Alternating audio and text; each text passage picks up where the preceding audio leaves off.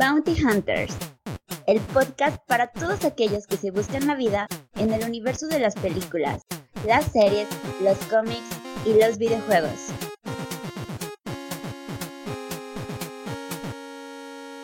Este programa es patrocinado por Pinturas Kirby. Si remodelas un baño, ya sabes a quién llamar. Hoy presentamos reseña de Jurassic World con spoilers.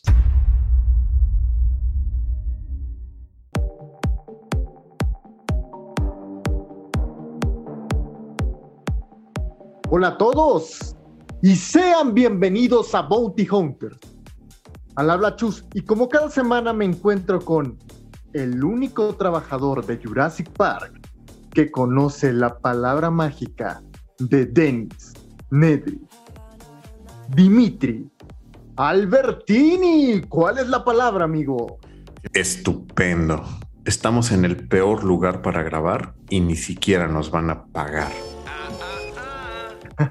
no estés tan seguro, Dimitri. Recuerda que nos patrocina en esta ocasión Pinturas Kirby. ¿Estás emocionado por este estreno del final de una saga tan querida para la historia del cine como es Jurassic Park con esta nueva entrega de Dominion? Prácticamente 30 años después nos traen lo que pareciera el cierre de una grandísima franquicia una franquicia cinematográfica muy querida por todos nosotros, ¿no? Por todos los que amamos Parque Jurásico. Te haremos aquí un recuento de todo lo que tienes que saber antes de ver Jurassic World Dominion y proseguiremos a nuestra reseña con spoilers. Ahora, si quieren ver todas estas películas y no ver este resumen, quieren disfrutarlo de cada una de ellas, están totalmente regadas, pero hay un combo que pueden encontrar en Apple TV por 249 pesos que incluye las cinco películas. Y creo que la primera, la primera película que es Jurassic Park, podrían verlo en HBO. Y la última está la compra en 49 pesos en Apple, en Apple TV. Saca. Hacer las cosas bien, las cosas bien, como diría Alan Grant, no las descarguen en digital, no las compren en digital váyanse a su mix-up. Cómprense el Blu-ray, el 4K, pónganlo en su consola y a disfrutar Jurassic World. Y si quieren ver Jurassic Park actualmente, todavía, todavía está en los cines en su versión 3D. El cine se disfruta en el cine, amigos, lo siento. El cine es en el cine. Alerta, alerta, se acercan spoilers. Pero tranquilo, paleontólogo. Puedes escuchar el capítulo 3 y cuando hayas visto la película venir a disfrutarlo completo.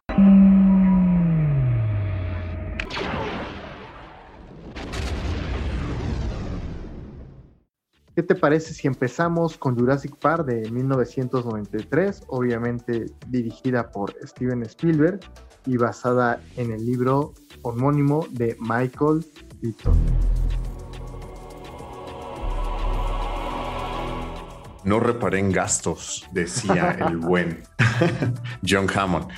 Que plasma la aventura, ¿no? De un grupo de personas que serán llevadas a, a un parque de diversiones, de atracciones. Bienvenidos a Jurassic Park. Para llevar a cabo la apertura del parque, este, se pide la evaluación de, de científicos, ¿no? Que, de que va a funcionar. ¿Cree que con el tiempo podrán verse dinosaurios en, su parque de dinosaurios? ¿Eh? Ah, ah, ¿Sí? Para no hacer el cuento largo, el parque se sale de control en su primera visita. Pero por culpa de uno de los personajes más queridos y más memeables de Jurassic Park, que es Dennis Nedry, quien por ambición dice, ¿sabes qué? Voy a vender todos los planos genéticos a otra compañía rival. Pero tranquilos, es algo muy simple. Y el parque se va a la chingada. Y los, ahí la, película se trata de que tienen que sobrevivir a este apagón y que los dinosaurios están sueltos y desmadre por aquí, desmadre por allá, T-Rex.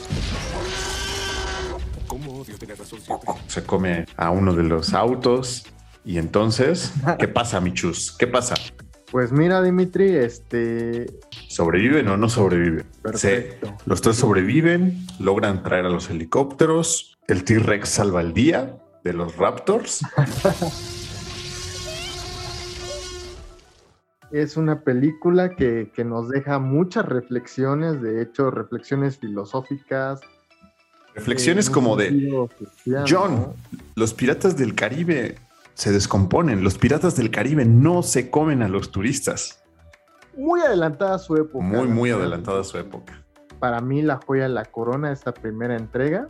La mejor película de todas. Y vámonos a la siguiente isla. ¿Qué pasa en la siguiente isla, Sí, Chus? claro. Que es la siguiente película. Jurassic Park, El Mundo Perdido, es de 1997.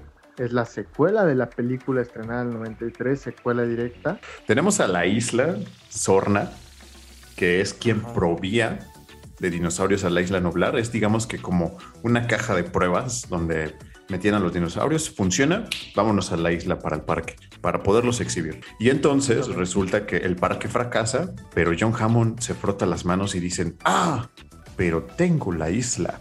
¿Y qué les parece si documentamos eso y decimos que los dinosaurios sí funcionan? Y entonces manda un grupo comandado por Ian Malcolm Doctor que le prueba a todo el mundo que los dinosaurios pueden coexistir sin intervención del ser humano.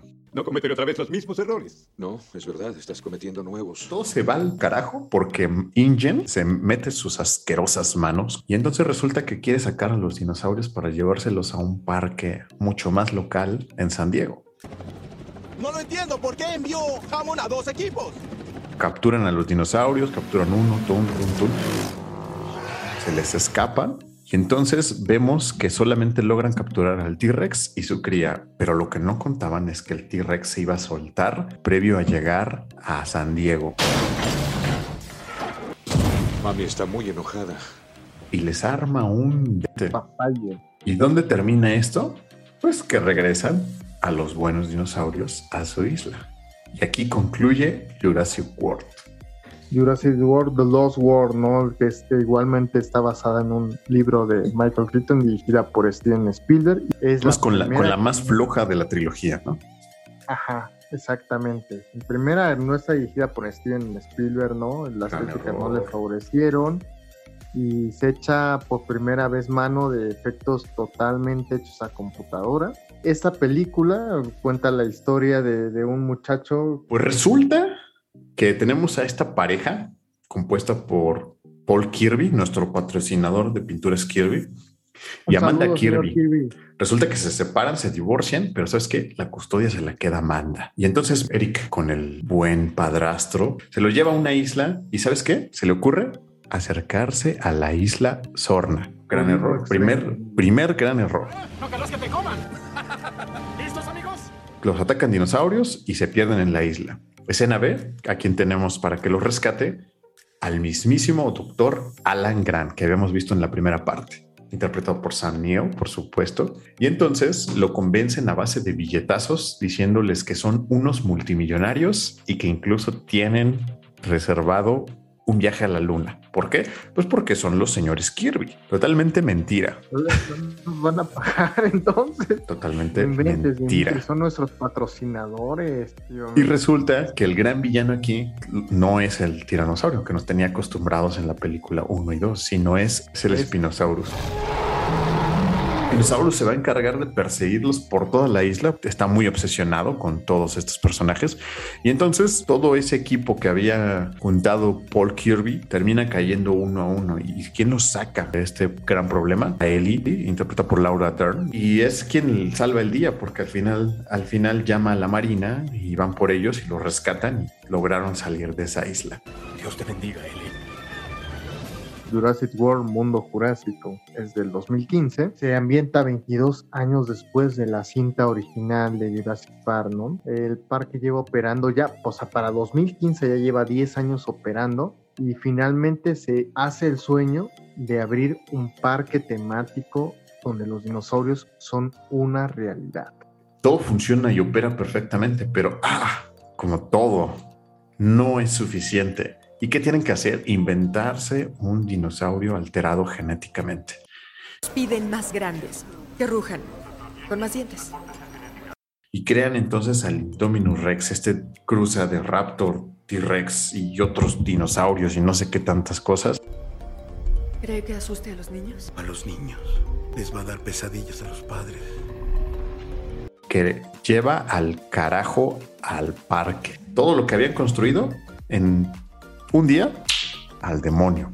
Y aquí es donde por primera vez vemos a Owen Grady, que es uno del quien empieza a protagonizar, y a Claire, interpretada por la hermosa Bryce Dallas Howard. Y vemos a estos personajes, eh, tanto Owen Grady, controlar a los Raptors o intenta controlar a los Raptors y a Bryce Dallas Howard administrar este parque y salvan al parque en una de las peleas más épicas en tacones de toda la saga. Creo que es la mejor pelea de, de toda la saga.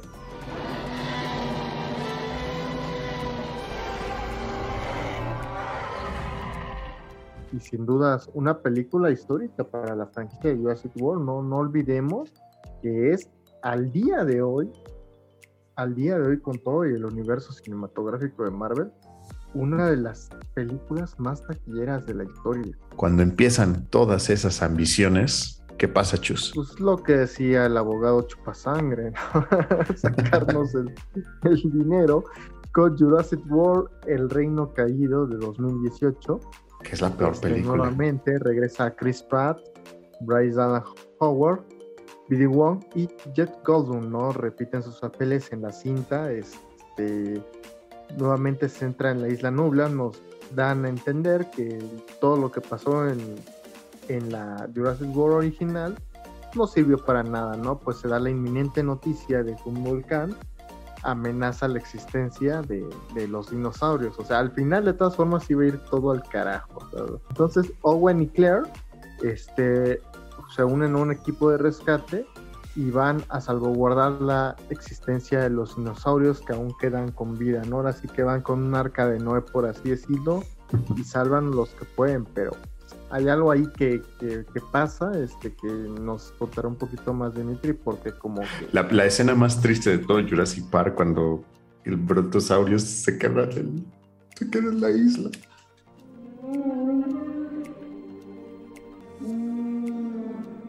Y justamente empiezan esta subasta y empiezan a decir, ¿cuánto por, cuánto por este dinosaurio? No, pues tanto. ¿Cuánto por este otro? Pero el bueno Wayne Grady, amante de los dinosaurios, no se va a quedar tranquilo y va y los libera y te vuelve a armar un desmadre por una alteración genética que es el dinosaurio clave de esta película, que es la Indoraptor, quien ya mata apuntando con un láser. Y para no ser el cuento largo, lo más relevante de esta película creo que es uno, que los dinosaurios quedan sueltos después de todo este despapalle. Y dos, la, la, sobrina del socio secreto que se lo sacaron de la manga de John Hammond, que es Macy, lo clon de la hija fallecida de este inversionista y que va a ser importantísimo para Jurassic World Dominion. Así que eso fue todo lo que nos dejó Jurassic World Fallen Kingdom. Ok, entonces ya tenemos contexto de todo esto y ahora sí vamos a sacar el ADN de ese insecto en ese ámbar. Bingo, Dino DNA.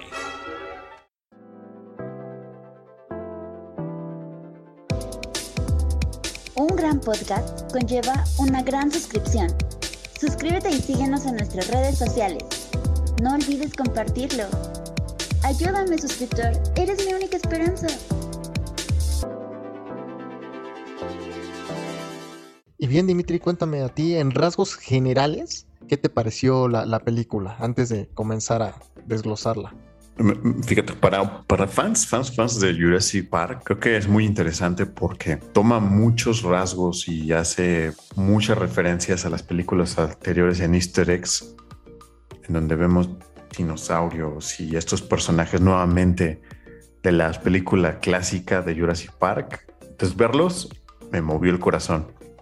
Pero hay una, eso en la primera parte, como la primera hora de la película, pero en la segunda parte siento que todo se va al demonio, porque ya empieza a ver como que le metieron mano los ejecutivos y ya no suena tan, tan, tan, tan, tan divertida como la primera parte. Bueno, Dimitri, tuve la oportunidad ahora que estuve investigando un poquito en entrevistas del director Colin Trevor, mencionaba que trató de dividir la, película en dos partes, una siendo una oda la primera trilogía de, de, Jurassic Park que justamente corresponde a la primera parte, ¿no? Este, palabras de él que menciona que era el rollo de Indiana Jones con dinosaurios. Y esta segunda parte que va un poquito más enfocada a Jurassic World y creo que se nota bastante más en esa segunda parte de la película, ¿no? Donde pues dejamos un poquito el romanticismo de los dinosaurios a, de un lado para volverlos pues, máquinas, ¿no? De, matar y, que persiguen a nuestros protagonistas. eso, eso explicaría bastantes cosas, Chus, porque el hecho de que tomen la primera trilogía como referencia, estás hablando de que dos de las tres películas están muy buenas y en cambio, en la segunda parte de la segunda trilogía, solo una me parece rescatable. Sí, fíjate que concuerdo mucho contigo en lo que es la, opinión de la película. Me parece que, que, la primera parte es bastante interesante, pero la película como que se me va cayendo en picada, Dimitri. El final falla bastante, pero bueno, creo que... El inicio empieza con tomas pseudo reales, donde nos muestran justamente estos dinosaurios ya en la vida real y creo que eso es lo más interesante y lo más arriesgado, ¿no?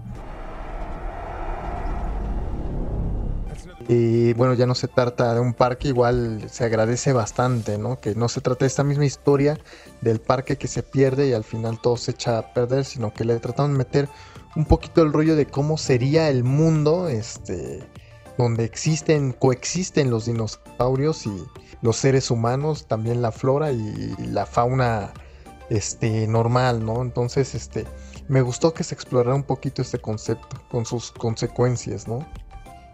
De esta primera parte, Dimitri, me gustaría este, mucho resaltar una escena que a mí en lo personal me gustó mucho, esa donde vemos a un brontosaurio que está este, siendo, ¿cómo se podría decir? Este, ayudado, ¿no? Un poquito por, por las personas y lo guían con ayuda de, una grúa por ahí. Se me hizo muy bonito esas escenas donde conviven, no sé, esas luces y sombras que siempre hay en la, en la humanidad, ¿no? Y cómo convive con las personas que son súper pasadas de listas y otras que, que, por el contrario buscan ayudar a adaptarse a estos animales. Entonces, escena, aparte con la música, se me hace muy bonita, muy, muy Jurassic Park. Muy de familia, porque incluso cuando ya lo están rescatando, voltea y dice, oh, mira, ahí está mi familia, pueden venir. Todo está seguro. Es cuando vemos a Owen y es como esa esencia de ese personaje que intenta rescatar y ayudar a los dinosaurios. Bueno, es una escena sin duda que, muy bonita, como bien ya lo dijiste.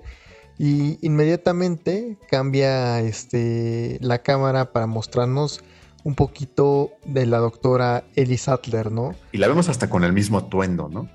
camisita rosa, este, una blusita abajo azul y dices, ah, caray, ¿qué no se cambió en todos estos años? Pero es como ese shock, esa primera impresión de volverla a ver nuevamente en pantalla. Eh, hablando de trama, continuamos nuevamente. Ahora sí vemos a, a qué ha pasado con, con Claire y Owen, los cuales ya han formado una familia en la que adoptaron a, a esta muchacha de la cual Dimitri siempre se olvida su nombre. Macy se llaman que son sus padres, Claire y, Owen, y la adoptan y, la regresan y, están como en constante lucha. Efectivamente, y aquí se nos presentan otro personaje importante que es este, pues el hijo de, de Blue, ¿no? ¿Qué nos podrías contar un poquito al respecto de estas escenas? Una de las cosas más tiernas que habíamos visto en Fallen Kingdom es a Blue bebé. Ah, cierto, cierto. Sí, se vería muy chida. Y creo que esta es como si fuera, como si hubiera sido ese bebé y hubiera crecido un poquito. Porque no es ni tan chiquita ni tan grande como para ya ser un velociraptor adulto. Como que es apenas un, un, niño, un, niño. No, es un bebé, sino un niño. Sí, efectivamente. Y bueno, aquí nuevamente damos este un, un, salto, ¿no? Importantísimo con Sattler, que decide ir en busca del único hombre que va a saber qué hacer con estas langostas. Como por qué? A mí, a mí me sacó mucho de, contexto porque digo, como por qué vemos insectos en una película de dinosaurios. Pues van a ser claves en la trama, que es... ¿A quién es? ¿Quién es? Sí, el doctor Alan Grant hace su presentación, no lo veíamos desde la tercera parte. Alan Grant. Y creo que se nos muestra una de las escenas más tiernas, ¿no? Y quita una fotografía de cuando es, donde están él y Ellie en los se ve que, que es como de la primera película y la arranca, ¿no? Así como de, "Oh, no, no estaba pensando en ti.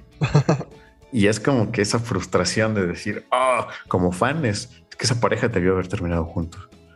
Sí, efectivamente, este, pues, ahora sí que, que Eli se lo deja bien claro también, ¿eh, Dimitri? ¿Sabes? Así como de que crees, ya estoy soltera, soy libre, soy libre, soy libre como tú. Y Alan, luego, luego, así como sin pensarlo, vámonos, ¿hacia dónde vamos? No sé dónde, pero yo te acompaño. Y se nos presenta al nuevo villano que, que ya no es tan nuevo, ¿o sí? Dimitri, no vayas a decir su nombre, por favor. Thompson. Dodson. Thompson está aquí. A nadie le importa. Lindo sombrero. ¿Qué quieres para ser agente secreto? ¿Y bien? Primer easter egg, ¿no? Ha sido. Sí, no, tremendo.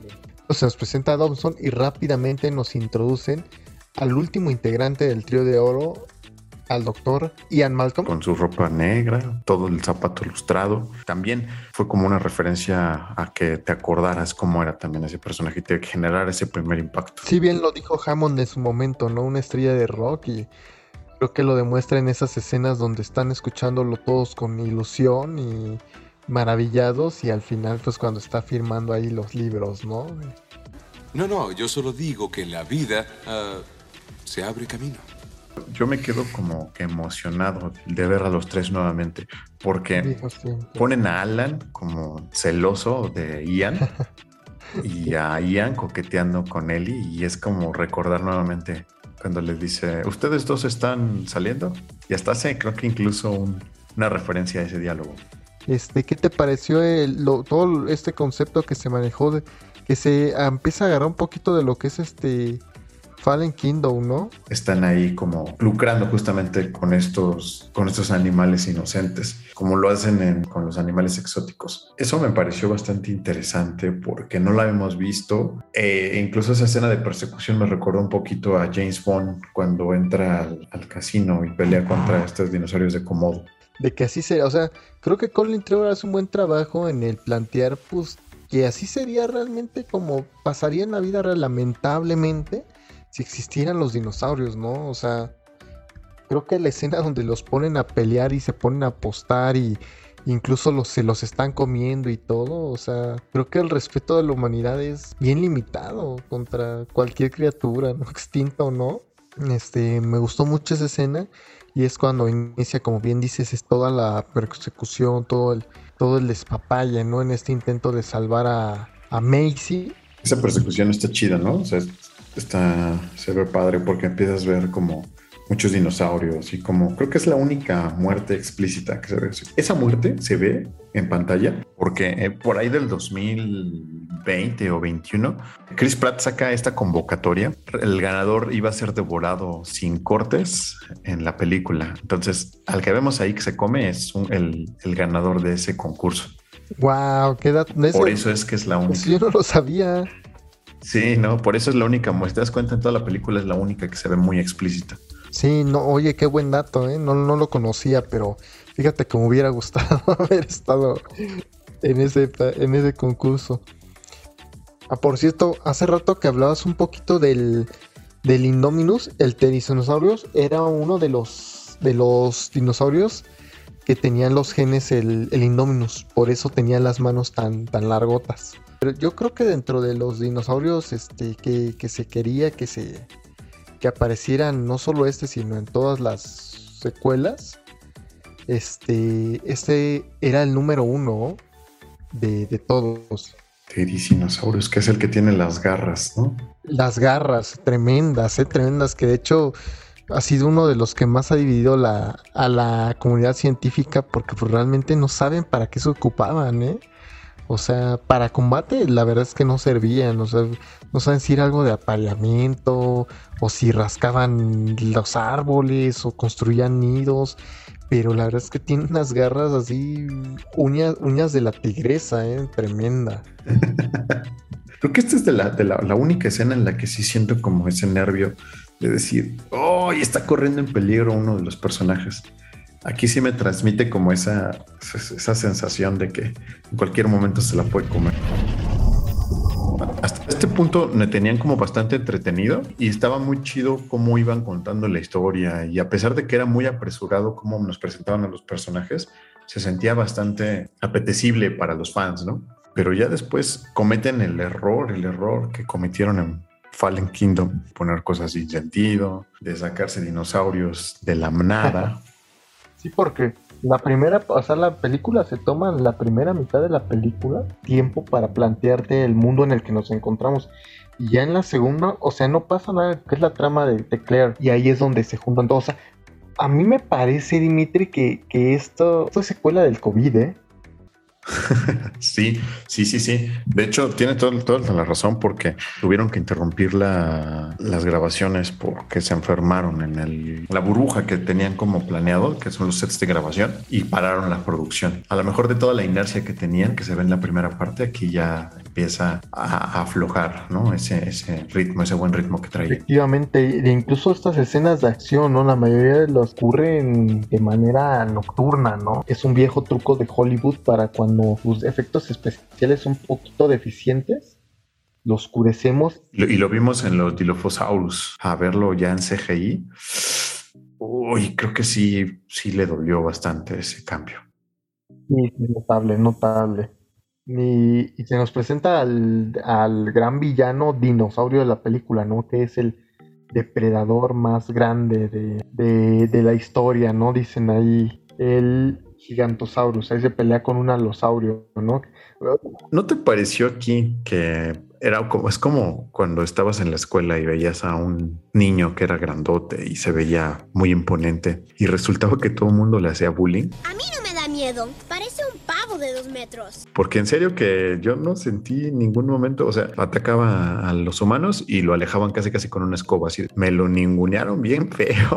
La verdad es que todos esos que se quejaban del espinosaurio va a sonar tonto, pero ni personalidad tiene el, el, el gigantosaurio, ¿no? No, no, no, no tiene nada de nada de, de temible este dinosaurio. Efectivamente, y bueno, persigue a nuestros protagonistas, ya a la, a la franquicia de Jurassic World y Jurassic Park juntos. ¿Te gustó? O sea, ¿te, te hizo orgánica esa, esa intervención? La orgánica no, orgánica no, obviamente, pero pues me gustó verlos juntos, la neta.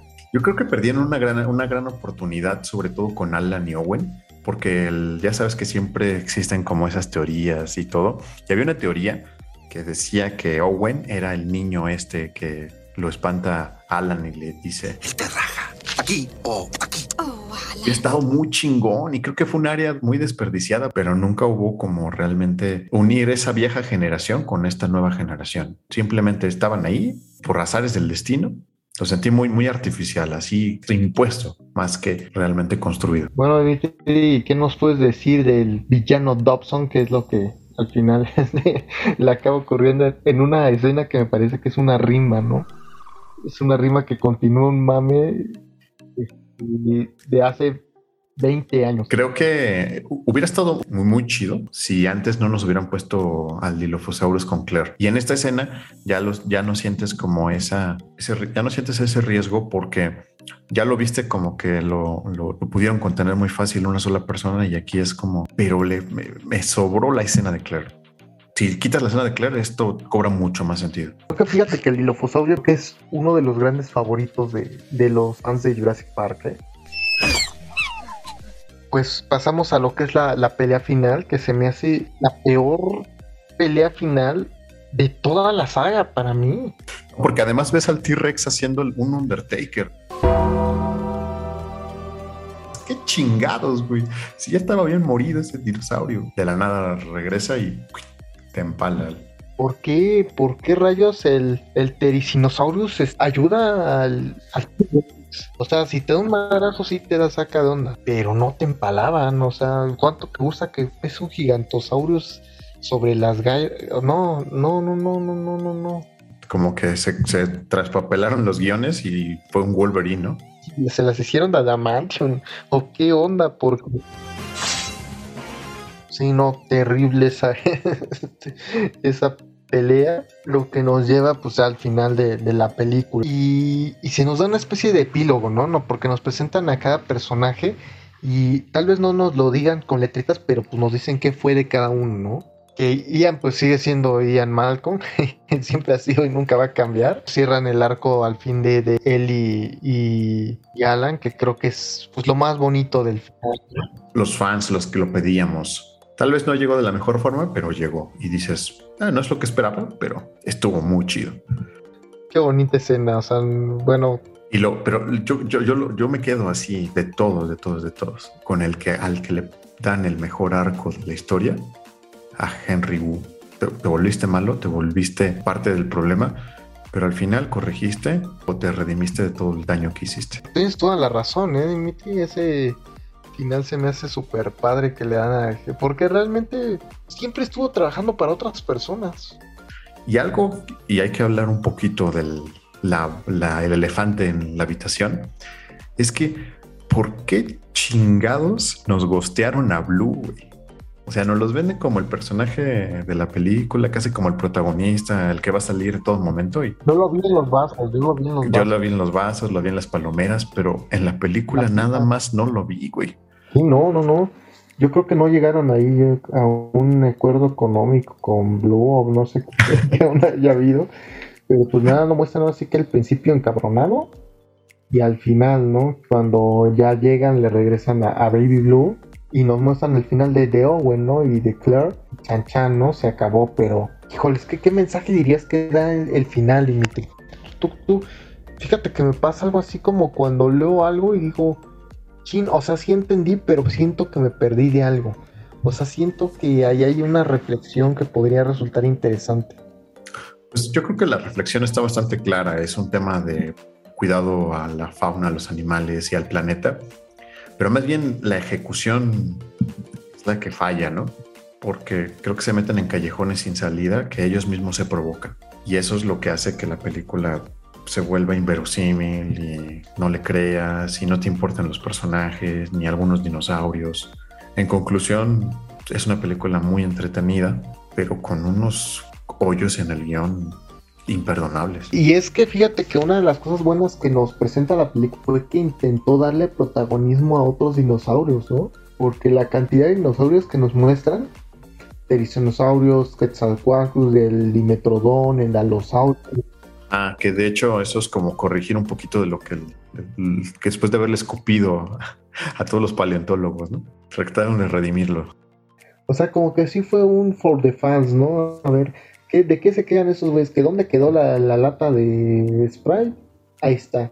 ¿Que ¿Qué onda con Dobson? Ahí está. ¿Que por qué nunca sacan unos dinosaurios? O sea, como que sí trataron de hacer es algo muy for the fans para mí. O sea, como que dejar todo, todo cerrado. Ya, calificación, así, ya sin miedo. Aunque te pierdas el patrocinio de Universal. es que yo le doy un. Del 1 al 10, un 6-5, 7. ¿Tú qué calificación le darías, Dimitri? Yo, por lo, todo el fanservice, le doy un 6.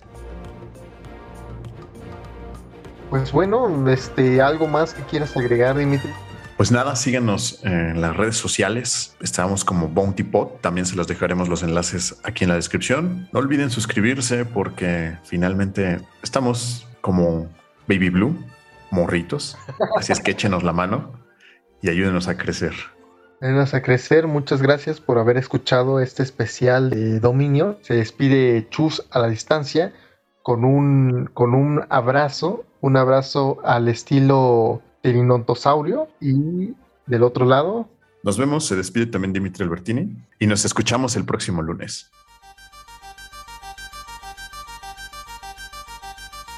Hemos llegado al final de nuestro episodio. Que la fuerza te acompañe y no te preocupes. Volveré.